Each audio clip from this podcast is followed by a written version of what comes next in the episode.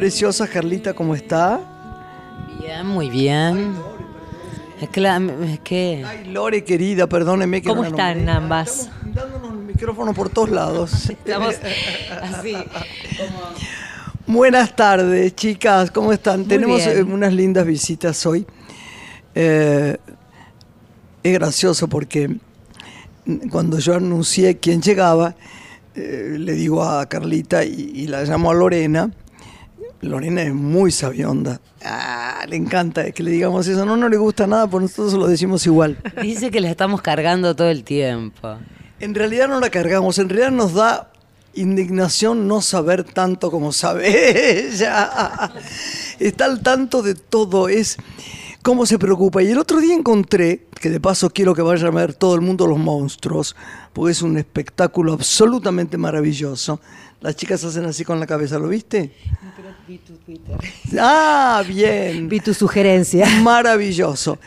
Y entonces me dice el productor, yo soy amigo de Lorena Peberengo, tu sobrina. Digo, ah, viste, ella me mira y dice, es casi tan obsesiva como yo. Digo, no, no puedo creerlo, no puedo creerlo.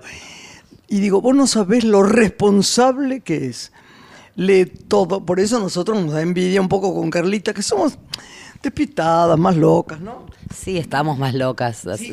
Ella todavía no llegó a esta locura. y le digo, bueno, te- les voy a decir una cosa. Viene la hija de Berelia Zumnik y se quedaron, sí, viene porque es mi amiga, la conozco de chiquita, su padre, bueno, no, sí.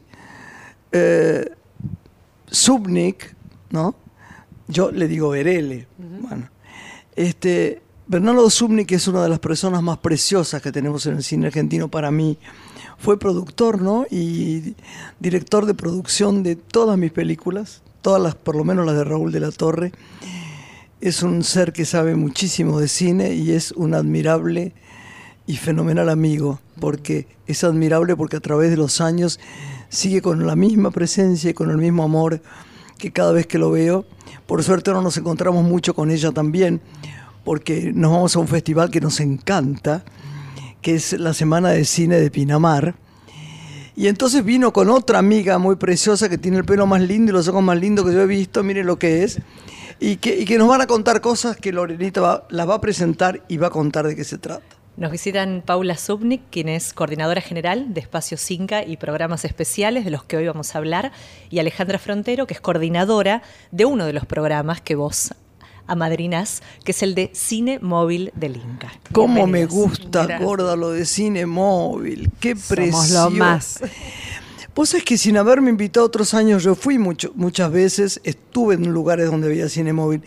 Y es una de las experiencias más fantásticas que existe. ¿Cómo, cómo pensaron en esta suerte de maestría, de madrinazgos?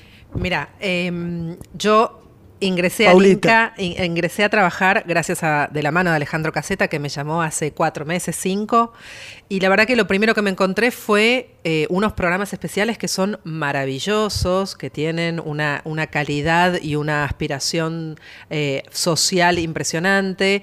Viniendo de la industria del cine los desconocía, con lo cual me pareció que el primer paso para que esto tenga difusión era encontrarle un buen padrino a cada uno de estos programas. Los programas tienen alcance eligió- nacional. Yo te conté, ¿no? Eligió unos padrinos. Es decir, es tan bueno saber que.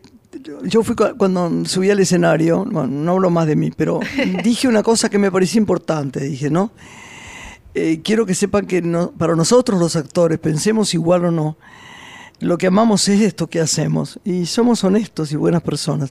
Estaba allí Pablito Echarri, Pablo Echarri, Ma- que es el Mercedes padrino Morán, de, de inclusión, Mercedes Eh, Morán, que es la madrina de inf- no, la Del madrina cine con vecinos. del cine con vecinos, eh, Laura Esquivel, que es la madrina de chiquita. Juan D'Artés, que es el padrino de La, Cine base, de la Base, y Luciano Cáceres. Que es el padrino de eh, El concurso Raimundo Raimundo Gleiser. Sí. Así que todos padrinos eh, muy importantes para cada uno de los programas, padrinos famosos y que a su vez hacen que cuando cuando una gacetilla de cine móviles, una gacetilla de cine con vecinos llega a los escritorios de las radios, cada productor lea y diga, uh, esto lo está padrinando Graciela Borges, a ver, ¿a dónde está yendo el cine móvil? Esto lo está haciendo. Entonces, de alguna manera, a nosotros desde el Inca nos da una difusión que estos programas que realmente son importantes, por ahí en nuestra porteña Buenos Aires no se difundían, pero que para el interior del país son fundamentales, porque lo que hacen es acercar el cine a lugares donde de otra manera no llegaría,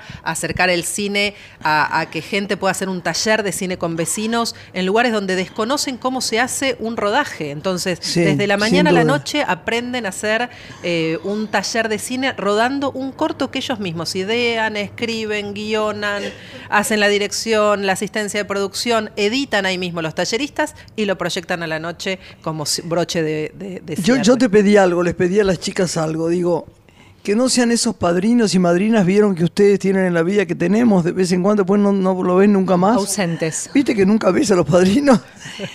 Entonces les dije, hagamos un seguimiento de esto. ¿Qué les pareció eso? Excelente. De hecho, vos te fuiste ese día porque tenías otro compromiso después, pero aprovechamos para que cada padrino también pudiera conocer quiénes eran los compañeros de ruta durante este año. Entonces, bueno, la idea es que Mercedes pueda acercarse a uno de los talleres de cine con vecinos. Vamos a hacer un cinemóvil en Pinamar en marzo, que sabemos que vas a estar, entonces nos podemos acercar a hacer un cinemóvil en zona. La idea es que Laura Esquivel nos acompañe ahora en el lanzamiento de premiación del concurso que se hizo para la Escuela Balcine. Eh, entonces, bueno, cada padrino, en la medida que su agenda de cada uno tiene actividades lo permita, se va a ir acercando de a poquito a seguir moviendo esto que es el padrinazgo de los programas especiales. Mencionaste que cuando asumiste te encontraste con programas interesantes. ¿Hay entonces el objetivo de continuar con una política ya establecida que funcionaba bien y armar nuevos programas? Totalmente, esa, es la idea. Eh, el grupo de gente con el que me encontré y el, y el equipo de trabajo eh, que se está terminando de conformar es un equipo para seguir trabajando en jerarquizar lo que ya estaba, mejorar lo que había que mejorar y por supuesto traer ideas nuevas. Con lo cual, eh, nada, me encontré no solo con Alejandra Frontero que está aquí por Cine Móviles, sino con todo el equipo, repito, cine con vecinos, cine de inclusión, eh, la base, digamos, cada uno de los programas. Y a su vez, en la, en la coordinación tenemos a cargo todos los espacios Inca de todo el país, que son 80 espacios Inca, 80 salas cinematográficas en todo el país, que van de norte a sur, de este a oeste. Tenés desde Salta, Bragado, Lobos, digamos, cada sala tiene su impronta. Hay salas que son espacios Inca, que también son centros de gestión cultural, con lo cual en una sala, por nombrarte, no sé, este, UPCN de San Juan, dan también talleres de eh, oficio o dan teatro para adultos. Los talleres son fundamentales. Por eso, las salas no son solo salas. Muchas veces las salas son también eje de gestión para que un pueblo, una localidad, desarrollen distintas actividades. A fin de año, por supuesto, muchas de las salas las alquilan o las usan para las muestras de fin de año del pueblo. Entonces está la muestra de danza, está la muestra de fin de año del secundario y a su vez hay teatro itinerante, como los actores salen a, recorrer el país, también son salas de teatro. Son grandes salas en el interior del país que van de 600 butacas en adelante, esas grandes, grandes pantallas. Con lo cual nosotros lo que hacemos desde Espacio Cinca es eh, programar el cine para que llegue lo más simultáneo posible a todo el país, pero a su vez acordando estas otras actividades que tienen las salas, donde no son solo una sala cinematográfica, sino que son centro de encuentro de una población o de, una provincia puntual. El cine de inclusión, ¿qué implica? Eh, ¿Qué implica como programa? Cine de Inclusión lo que tiene es que trabaja con las casas del Bicentenario puntualmente. Hay 100 casas del Bicentenario en todo el país. Lo que se arma con Cine de Inclusión son distintos ciclos. Tenemos desde el ciclo Veo Veo, que es para niños, hasta un ciclo este, abuelos y, nietos. Entonces se arma un ciclo donde abuelos y nietos saben que una vez por semana pueden ir a ver cine a esa casa del Bicentenario, en un ciclo pensado para ellos, donde pueden compartir un espacio con sus nietos. Nombro dos por nombrar dos, pero después está La Mujer y el Cine, digo, hay un montón de nombres más de todos estos ciclos que el instituto provee en DVD y que las casas del Bicentenario eh, exhiben. Claro, ¿Qué sucede con la actividad gratuita en nuestro país? Observan que hay demanda del público, a veces por desconocimiento estos lugares no llegan a colmar su capacidad y muchas veces sucede todo lo contrario. No siempre la gratuidad acerca público. ¿Qué, análisis Ahí, dejo que Ale cuente un poco la experiencia de Cinemóviles, que Cinemóviles es gratuito, llega a todo el país y que pueda eh, explayarse ella. Bueno, la gratuidad siempre es inclusiva, ¿no? O sea, es una barrera menos para trascender. Eh, nosotros con el Cine Móvil estamos desde hace 18 años trabajando en todo el país y bueno, la experiencia que, que pasamos como cinemovileros y lo que vemos del impacto que genera la llegada de cualquier actividad cultural, nosotros con el cine en particular, a, a una comunidad y, y lo que pasa cuando uno está pasando la película, las caras de los chicos, la gente, cómo se asombra, porque hay mucha gente que no vio nunca, no solo no fue a ver una- Vos no a una sabés- sala de cine, sino que nunca vio una película. Vos no sabés la emoción que te da ver, yo lo vi la primera vez, creo que fue en Tilcara, o en Bumamarca, en Tilcara. ¿Sabes qué me impresionó? Empezaron las imágenes, ¿no? Y el asombro y la emoción, los ojos húmedos de los chicos. Y me mandaron, me, mostraron un video donde estaban dando las manos, la película mía de, bueno, mía, de, de Alejandro Doria, del padre Mario, donde yo actúo, este, le contaba a Jorge Marrales yo, y era deslumbrante la emoción sobre la historia. Es que es descomunal, es una cosa tan increíble ahí en mitad de la nada del cine móvil. Es muy fuerte eso. Es ¿eh? muy Méliès la Tenemos que ir a esos sitios.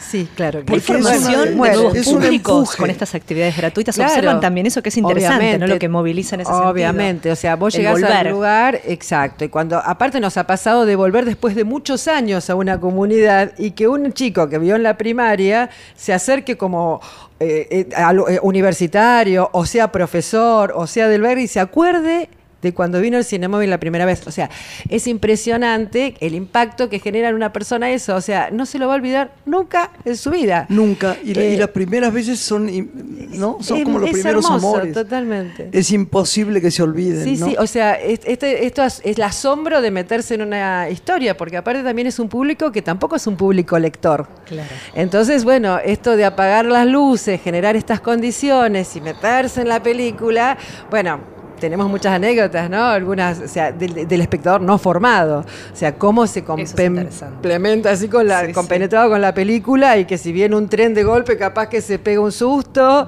o capaz que hay un amor. Por ejemplo, una vez vimos hace muchos años una película de Eva en una- un pueblo de misiones muy alejado, ¿no?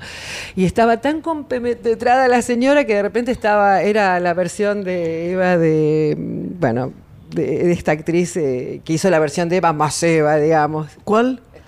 Esther Goris, sí. Ah. Eh, estaba, bueno, muriéndose y llorando. Y una señora dice, por favor, que alguien ayude a esa mujer. En medio de la O sea, película. en el medio de la película. Estaba tan, in- tan compenetrada. O sea, esto es el cinemóvil. O sea, llegar a un lugar donde la gente no vio nunca nada parecido en muchos Claro. casos. ¿Con qué frecuencia llegan las películas a estas localidades? Eh, bueno, cuando la película sale del circuito comercial, nosotros la distribuimos a los máximos organismos de cultura provinciales. O sea, nosotros, en realidad, el Cine Móvil es un programa de cogestión entre las provincias, los gobiernos provinciales y el instituto. Sí. O sea, el instituto pone el vehículo, las películas, da un subsidio, da capacitaciones, hacemos encuentros para cinemovileros, para que, bueno, para mejorar todas nuestras condiciones de, de proyección.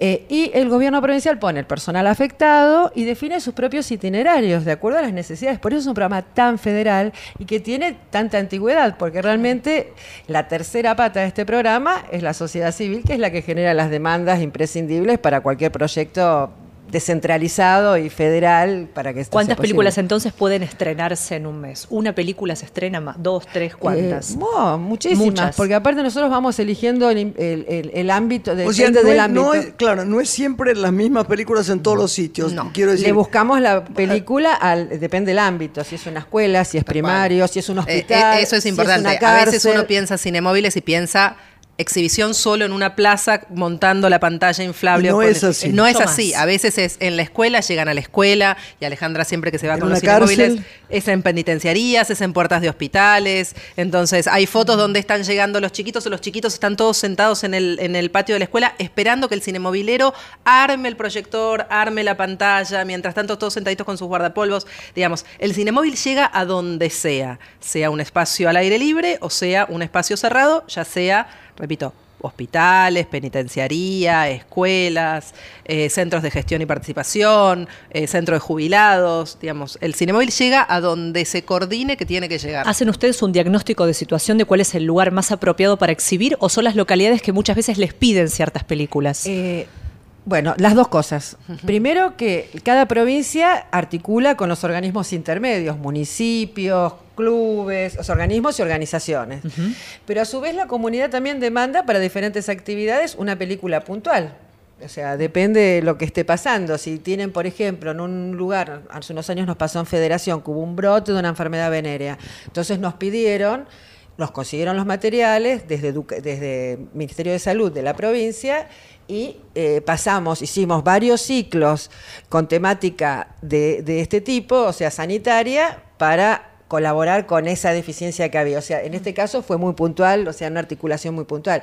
Pero, por ejemplo, si hay un problema de género, eh, nos, nos, reclaman de diferentes ámbitos, o sea, de, de, de, lugares con diferentes problemáticas y nos piden determinadas películas. Es, Vos sabés que a mí me gustó mucho, quiero contar, porque acá es una radio en la que estamos absolutamente libres de decir lo que queremos. Nosotros no tenemos un programa político, aunque la política está impresa en cada acto de nuestra vida, ¿no? Sin duda. Pero me gustó mucho cómo eligieron a los madrinas y padrinos. Me pareció muy sensible. Explícame cómo lo pensaron, eso si me lo podés explicar, Paulita. A ver, eh, Alejandro Caseta, que es el presidente del instituto, primero eh, es un productor de larga trayectoria. Sin duda, eh, sin duda. Un gran productor. Segundo, eh, cuando a mí me llamó a trabajar y a todos los que están trabajando en la gestión y somos todos nuevos. Me acuerdo, yo hablé con ustedes ese tiempo. Totalmente. La, la, lo que nos transmitió y lo que quiere que nosotros hagamos es jerarquizar y mejorar lo hecho y traer nuevas eh, nuevos proyectos que puedan mejorar a la industria cinematográfica toda. De esa manera, al pensar en estos padrinos y madrinas para proyectos tan bellos y que tienen tanta llegada, la verdad que lo primero que pensé fue no solo que sean famosos, sino que tengan eh, un arraigo en la sociedad, que sean, que, que generen empatía, que Claro, cada que uno de no ellos. pensaron en qué color político tenía cada uno, no. ¿viste? Que es No. fundamental, ¿no? No. No, no, para nada. La idea justamente era esto, saber que uno estaba, que tiene enfrente un interlocutor que va a entender que el cinemóvil llega a todo el país. Un interlocutor como Mercedes que sabe lo que es cine con vecinos y filmar en una jornada. O sea, que se pueda poner la camiseta desde el lado de actriz, desde el lado de directora, desde el lado de productora, desde el lado mismo de eh, espectador. Estamos hablando de Mercedes Morán. Totalmente. Eh, Pablo Echarri también, que con sus palabras, no, no importa de- de- del cuadro que sea, la idea es, estamos todos bogando porque la industria se mejore. Siempre, para bien, desde el escritorio que sea, desde la distribución, desde la exhibición, desde en este caso la presidencia del instituto que está llevando a cabo Alejandro Caseta, pero también lo venía haciendo antes como productor. Entonces, esa es la premisa, seguir trabajando para que se mejore la industria. De hecho, ahora con los cinemóviles, esta semana hicimos el preestreno exclusivo de una película de género de terror celebrando el Día del Estudiante. Entonces, eso también es algo nuevo para ¿Qué los qué cinemóviles. película es esa? El muerto cuenta su historia, una película Ah, de mira. género con Emilia Tías y Viviana Sacón y una película de terror al estilo gore, muy divertida. Entonces se nos ocurrió cuál era la mejor manera de celebrar el Día del Estudiante y es Qué llevando un preestreno exclusivo de una película que la preestrenamos el miércoles en los cinemóviles, en Lobos, en el Palomar y en el Cerro de Salta. ¿Se Y llenó al de día gente? siguiente, Sí. lleno de gente. Y al día sí. siguiente ya están todos los cines comerciales. Con lo cual, también eso es darle un, un diferencial a la gente. Poder tener un preestreno y hacer algo divertido el Día del Estudiante. Entonces, también es eso acercar y para generar audiencia, que es otro de los objetivos que tenemos. Generar audiencia, que la gente pueda volver al cine y que sea una costumbre volver a, como cuando yo era chica, que iba a ver tres películas seguidas. Seguro. Entonces veía primero Tiburón, después una película nacional Seguro, y después seguro. veía, no sé, Footloose, ya no me acuerdo qué, pero eran el continuado. Bueno, no pretendemos que sea el continuado, pero que sí se haga hábito, que dejen de tener la tableta en la mano para ver eh, cortitos en YouTube y que vayan al cine a ver una película de una hora y media. Que se haga costumbre, que descubran la pantalla grande iluminada, que descubran las historias, que descubran a nuestros actores, que haya más ciudadanos ilustres por todo el país. Este, digamos, es, esa, es, esa es la idea y el es el objetivo segmento de, de, generar de los adolescentes el que más cuesta todavía enfocar y educar para, para, la- para el cine. Eh, sí, sí, sí, por supuesto, porque, bueno, por, porque les cuesta mucho concentrarse en una historia. Básicamente por eso, entrar en un espacio cerrado, quedarse callados, o sea, los tiempos.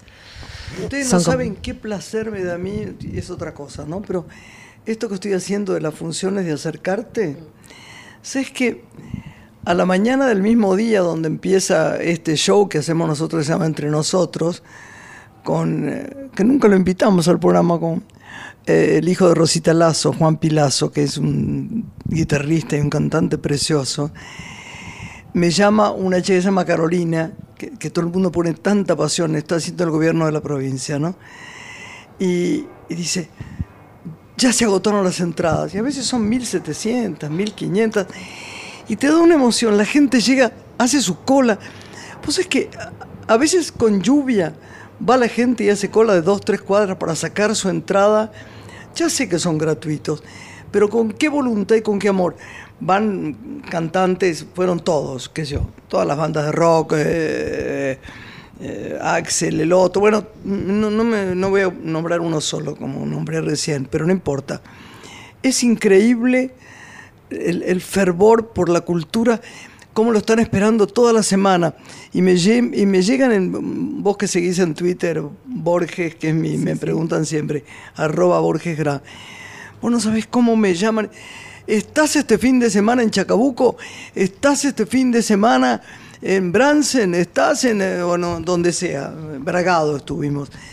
Es, y llegás ahí y es una fiesta. Y yo me acuerdo siempre de las viejas y entrañables fiestas donde yo iba del turismo de carretera, porque Juan Manuel corría carreras y íbamos a, estar allí hasta las 7 de la mañana, que comíamos el choripán y ya se preparaban todos para la largada. Y me doy cuenta que también hay un movimiento cultural que la gente tiene que ha- hacerlo para el alma y para la cabeza, para aflojar además las angustias, para, para ver un, esto que hacemos es un espejo que nos refleja, ¿no? El cine, el teatro, los shows. Es tan maravilloso que yo estoy, la verdad, conmovida. Mira que a veces no se hace tan fácil viajar mucho y quedarse y volverse al día siguiente. Y uno lo hace con tanta pasión, es tan lindo todos estos lugares, todos estos sitios donde la gente llega y te abraza y te... Además, por ejemplo, es extraordinario que te busquen en el hotel para invitarte a comer a su casa. ¿Viste? Me dice, venga. tiempo para el encuentro con el otro, ¿no? Algo que tanto nos Sí. falta acá en Y- la y- ciudad, y, ¿no? te dicen, a mí, cada vez que llego a un pueblo, a una ciudad chica, digo pueblo con todo el amor de mi vida, porque me parece que la palabra pueblo es una palabra poderosa. Me cuentan una película mía. Yo a veces ni me acuerdo. Y me dicen, porque cuando él le decía a ella tal cosa, yo los miro y hago cara como, como de la tía Emi, tenemos una tía nosotros que siempre hacía cara, dejaba la cara ahí y hacía, sí, sí, sí, sí, era brutal, a veces no escuchaba, pero yo sí escucho y digo, ¿cuál será? ¿Qué película? Bueno, algunas veces me pierdo. ¿Qué será esta peli que me están hablando? ¿Qué fervor hay en la gente? ¿Cómo me gusta esto, no? Tenemos que, hacer- dice el chiqui, ahí desde su lugar, desde su pecera, que tenemos que hacer este, Una pausa. un impasse y volvemos enseguida con estas lindas chicas.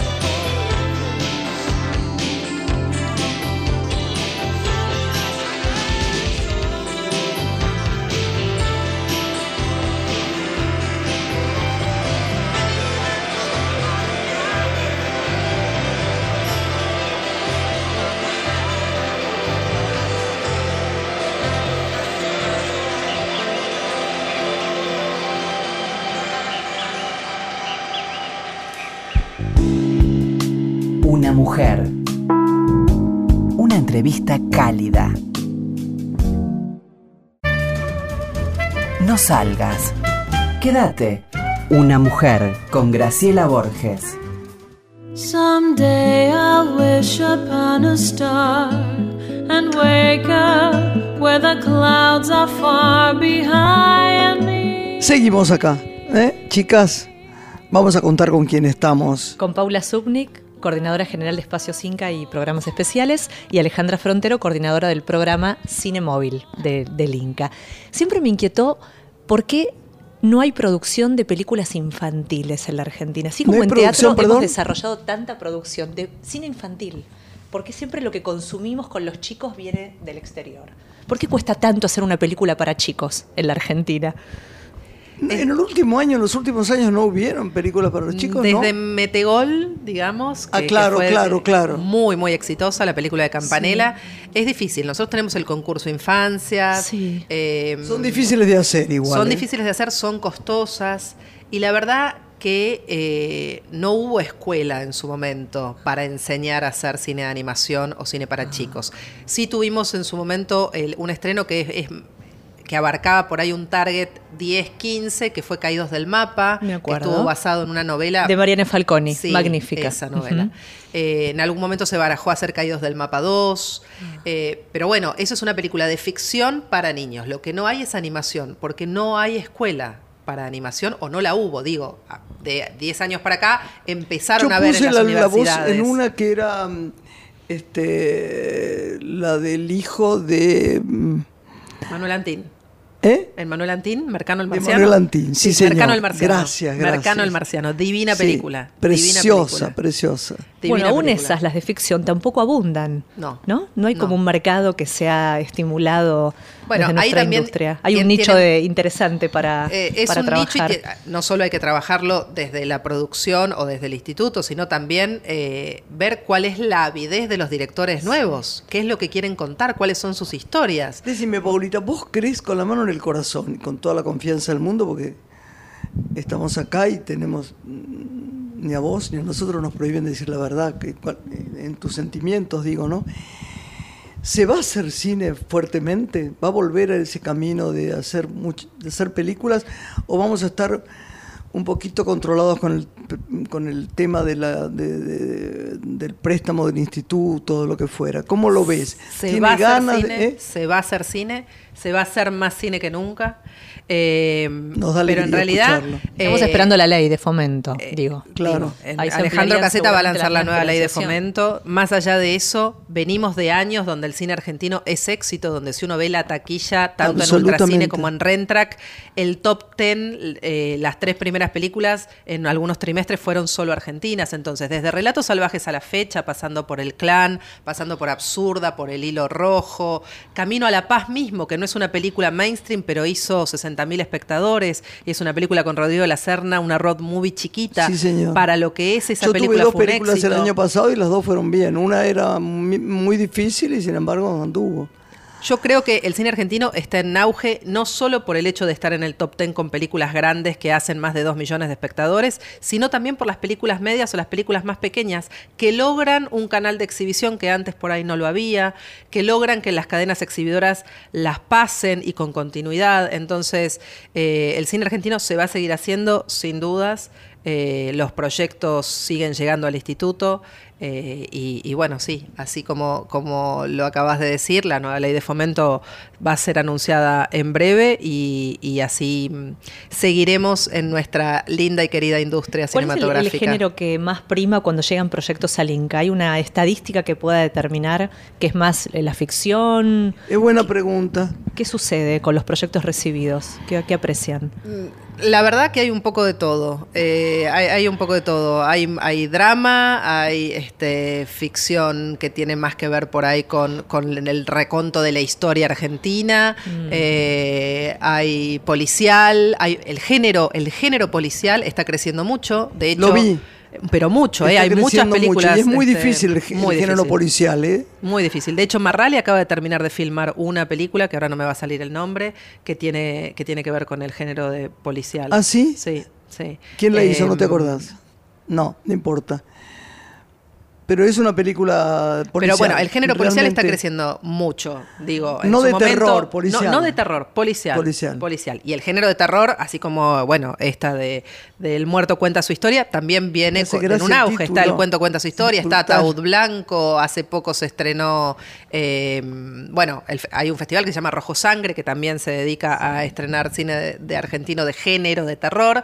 Y la verdad que los adolescentes lo están descubriendo, el cine argentino de género, dejando de lado todo, todas las películas pochocleras americanas que hablan del género de terror. Digamos, el género argentino nuestro de terror está siendo tomado por los jóvenes y lo están viendo en la pantalla grande, lo cual es buenísimo. Entonces, Kryptonita es un ejemplo que por ahí no era terror, terror, pero sí es de género y para jóvenes. Así Sí, que señor. eso, eso está creciendo bastante, está bueno. ¿Y los desafíos de- del área de fomento y exhibición en esta nueva etapa que, que asumió el Inca con el cambio de gobierno, cuáles serían? ¿Cuáles pueden marcar? Bueno, los desafíos, por supuesto, es no solo sostener los programas, sino hacerlos crecer, darlos a conocer y mejorar los estándares en todos ellos para que se mantenga todo bien, de ahí para arriba, o sea, para que todo crezca. En realidad, ese creo que es el gran desafío. Y además estudiar muy bien.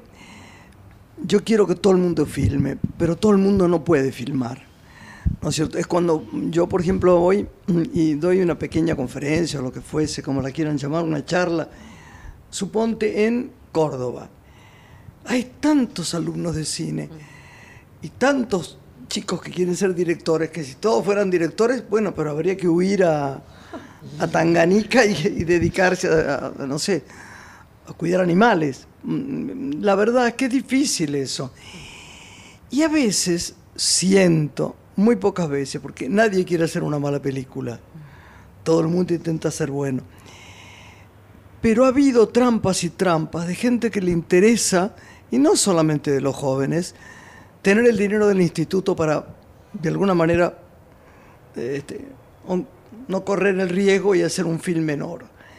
Eso también es muy preocupante. Por eso es, es muy bueno la idea de que gente avesada, por decir una palabra, lea muy bien los guiones antes de aceptarlos. Porque si no es imposible, no se puede estrenar. Además, nos pasan cosas terribles, ¿no? Que hay que solucionar y yo no sé cómo, así que hablo por hablar, porque la verdad que no sé cómo. Pasa un cine te dicen, pasó con un amigo mío, no lo voy a nombrar porque no quiero nombrarlo, si él no quiere más contarlo, que no lo quiso contar acá. Va y dice, dame entradas para tal. No, no, se acabaron. Mentira, no había nadie en el cine. Era para sacar la película a la otra semana, para que la gente, ¿entendés? Eh, no, no, no les importa. Es, es muy delicado el tema de la exhibición, ¿no? Estamos muy solos en eso, Paulita y chicas.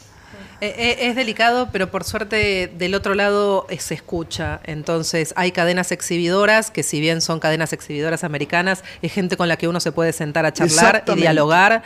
Y Es también esa es una de eso. las, de las premisas eh, de la gestión, poder sentarse con todos, escuchar a todos, eh, saber cuáles son los problemas de un lado y del otro lado del mostrador, del exhibidor, del distribuidor, del productor, del Llegan esos tanques eh, americanos, de verdad, que con una cosa... Qué malos son los últimos tiempos los tanques americanos, qué flojitelis. Ay, no, es terrible. Y es, de pronto, aparece una joyita este, europea, como el cine que nos gusta a Paulita y a mí, que lo vemos en, en la semana de cine de, De Carlitos Morelli en Pinamar. Y claro, que la buscás y la otra semana ya no está. Yo sé que contra eso no se puede, porque además es un historial que hay ya de todo el dinero que ellos tienen para difundir sus películas. Pero qué pena más grande, ¿no? Qué pena más grande.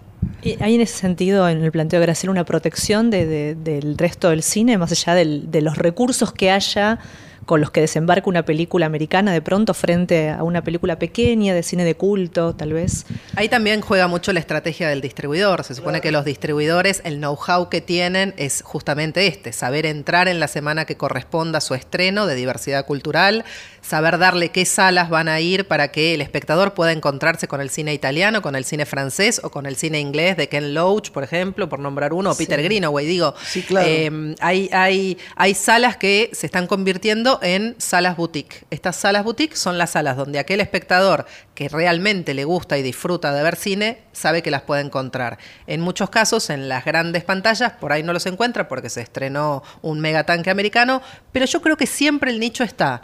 Por ahí no en los horarios que a uno le quedaría más cómodo, que uno dice después me voy a cenar, tendría que hacer malabares para llegar a la función de las 6 Es de la tarde y cenar después. así, Pero bueno, esa- esa- eso no- pasa acá y en el mundo, no es que pasa en la Argentina sí. porque somos este, el último orejón del tarro. Pasa acá, pasa en Francia, en Francia hay cines boutique que se dedican a dar solo cine de calidad. Absolutamente, es Este, real así. Pasa en Italia, eh, pa- la verdad pasa en el mundo, son las reglas del mercado a las cuales uno se tiene que aprender a, a convivir y acomodarse para encontrar que su salida sea la acorde también a las reglas generales del mercado. Y si uno quiere pagar la entrada con el balde y el pochoclo, pues verá una película pochoclera, si quiere ver una película de, de cine italiano, irá a otra sala donde en vez de pochoclo después sale y se toma un rico café, entonces bueno, también dependerá un poco de cómo uno aprende a adaptarse dentro de eh, lo que es este, la industria en el mundo a, a- a salir y hacer sus actividades culturales a- acorde a lo que nos da el mercado. ¿Y cómo se encuentra la Argentina en materia de cantidad de salas en este tiempo? Frente a tiempos en las que tantas se han cerrado, después se pusieron muchas en valor. ¿Cómo estamos hoy?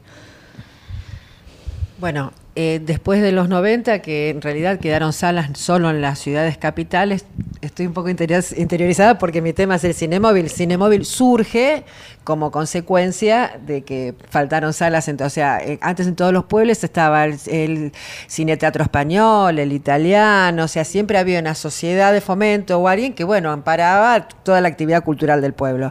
Eso se fue cerrando, se fue perdiendo, se fueron convirtiendo en supermercados, iglesias y diferentes templos y cuestiones.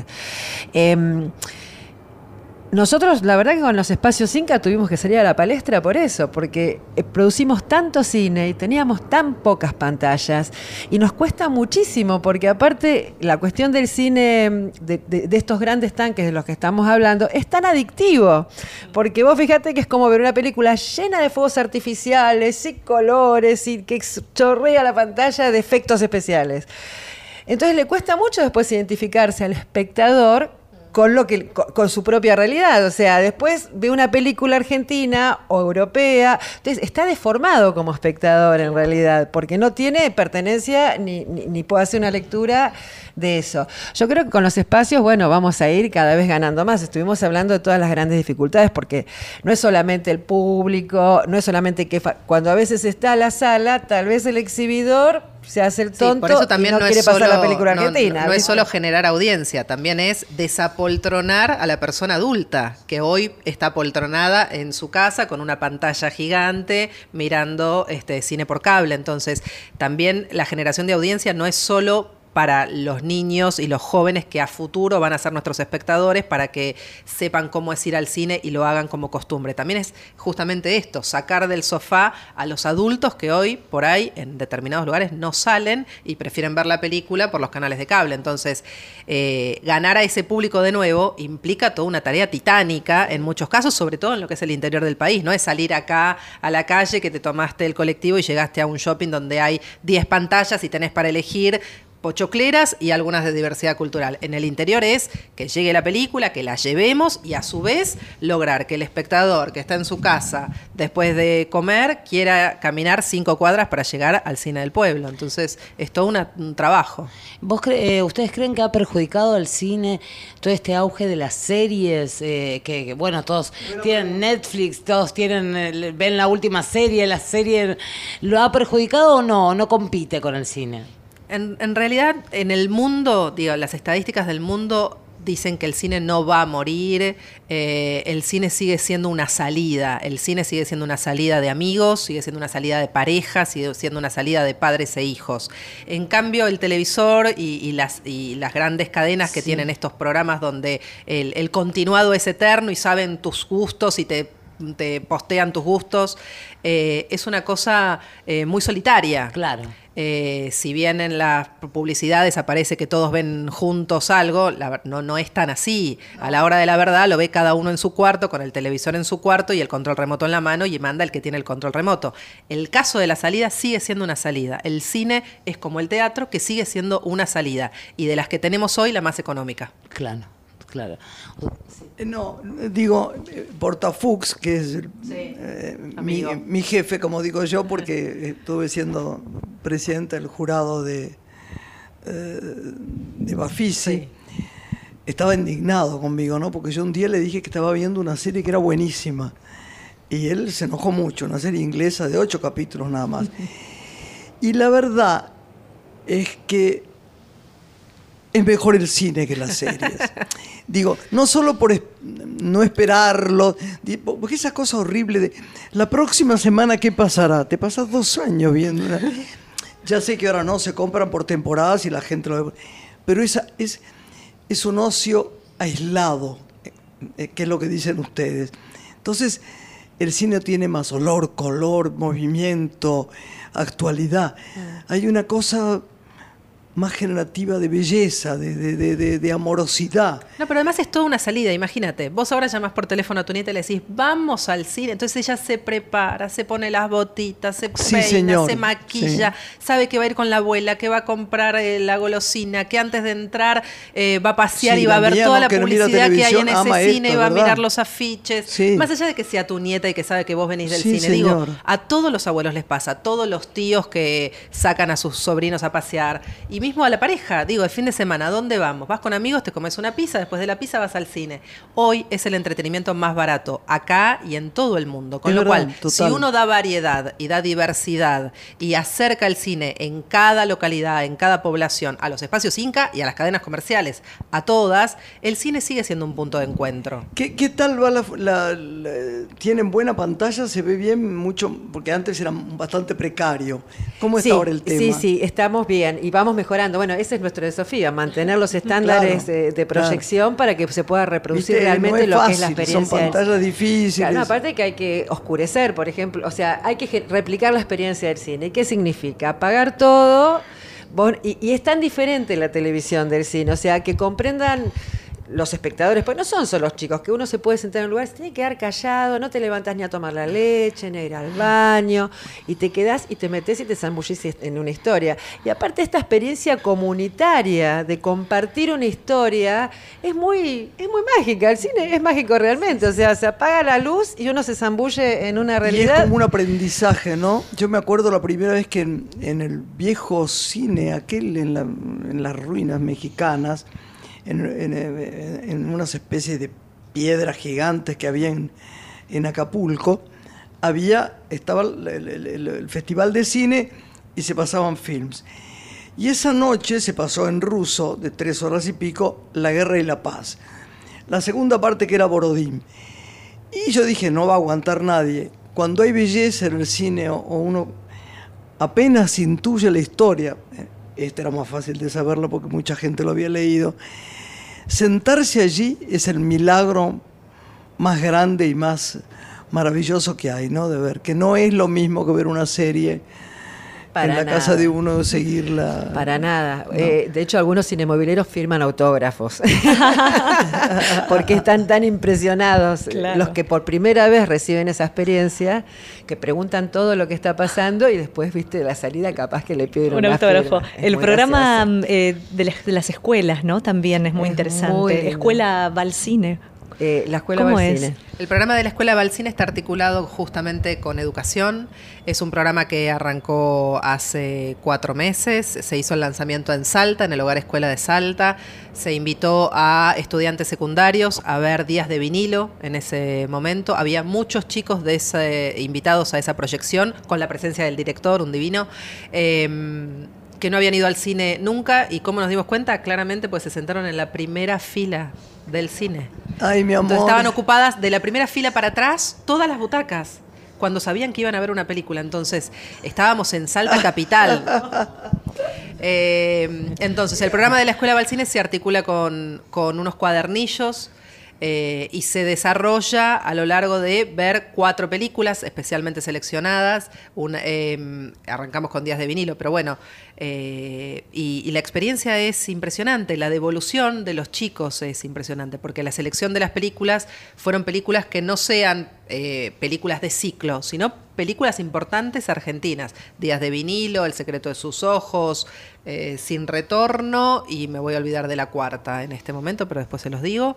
Así que bueno, la experiencia de la Escuela Balcine es, este, ahora se va a hacer el encuentro de la Escuela Balcine en Villa María, Córdoba, pero a su vez cada provincia viene trabajando con el programa de, de la Escuela Balcine. Y las otras eh, maestrías, yo le digo ya maestrías a los que a los que lo- ustedes llamaron este programas exacto, los programas, porque son maestrías.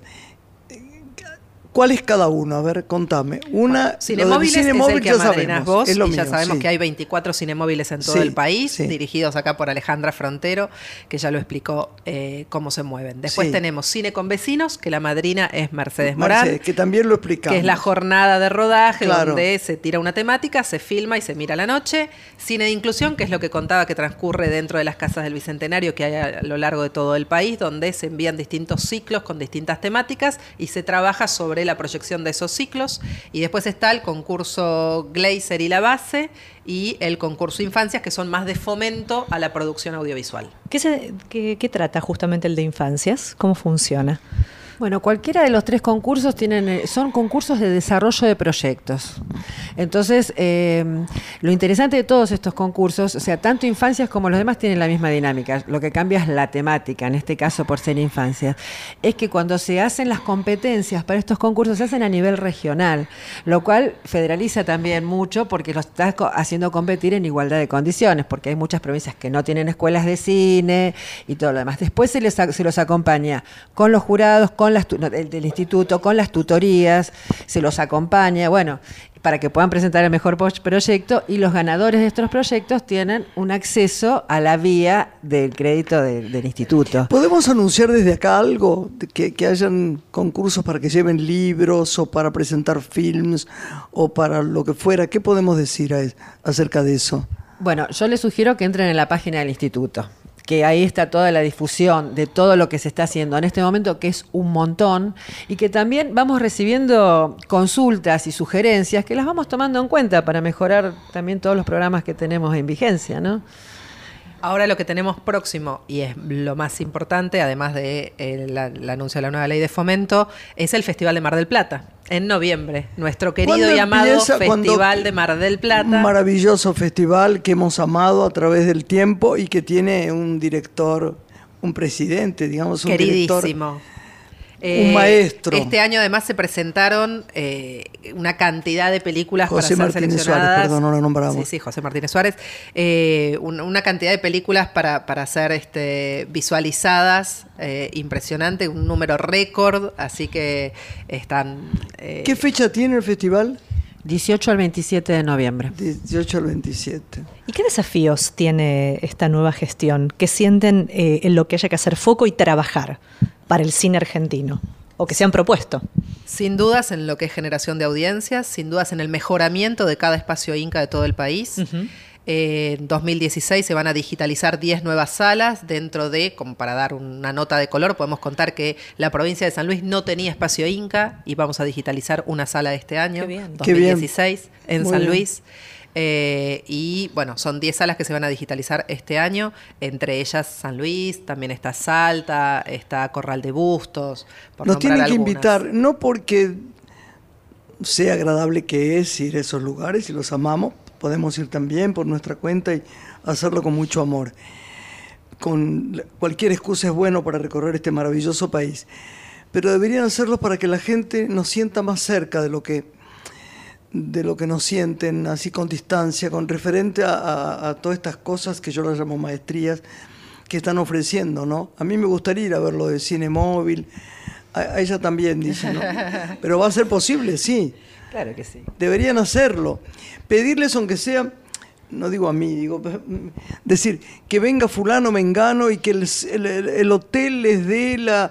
eh, con la, porque la unión hace la fuerza, ¿viste? Se sacan de todas partes como los festivales en el mundo, y Paulita lo sabe muy bien, como las semanas de cine, los encuentros, porque Si no estamos muy solos de eso, ¿no? No, no, no. E- e- esa es una de las de, de los pilares por ahí. Acercarnos a todo lo que es el interior y esa es una de las de las premisas que tenemos. De hecho, vamos a hacer el próximo encuentro de los espacios Inca en Bolívar y vamos Bien. a tener un encuentro con 20 espacios Inca de todo lo que es Buenos ahora les voy a pasar todo de acercarte. Vamos si- todavía.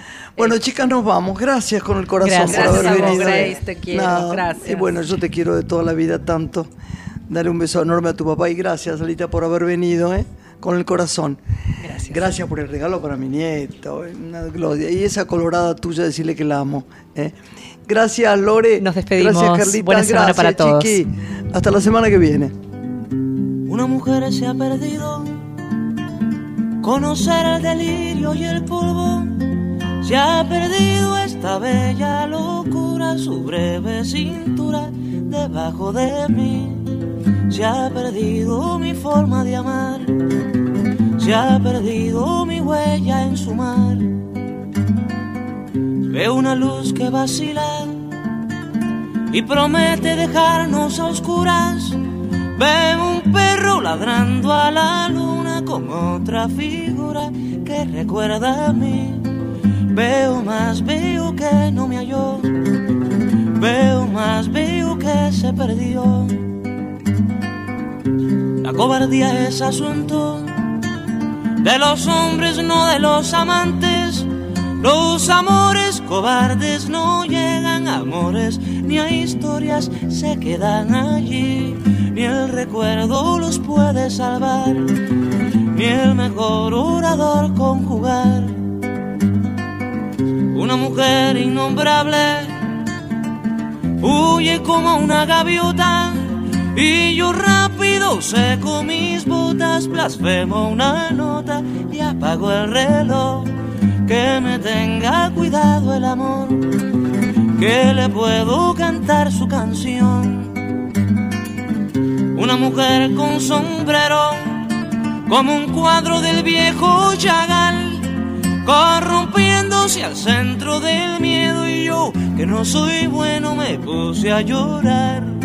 Pero entonces lloraba por mí. Y ahora lloro por verla morir. Pero entonces lloraba por mí. Y ahora lloro por verla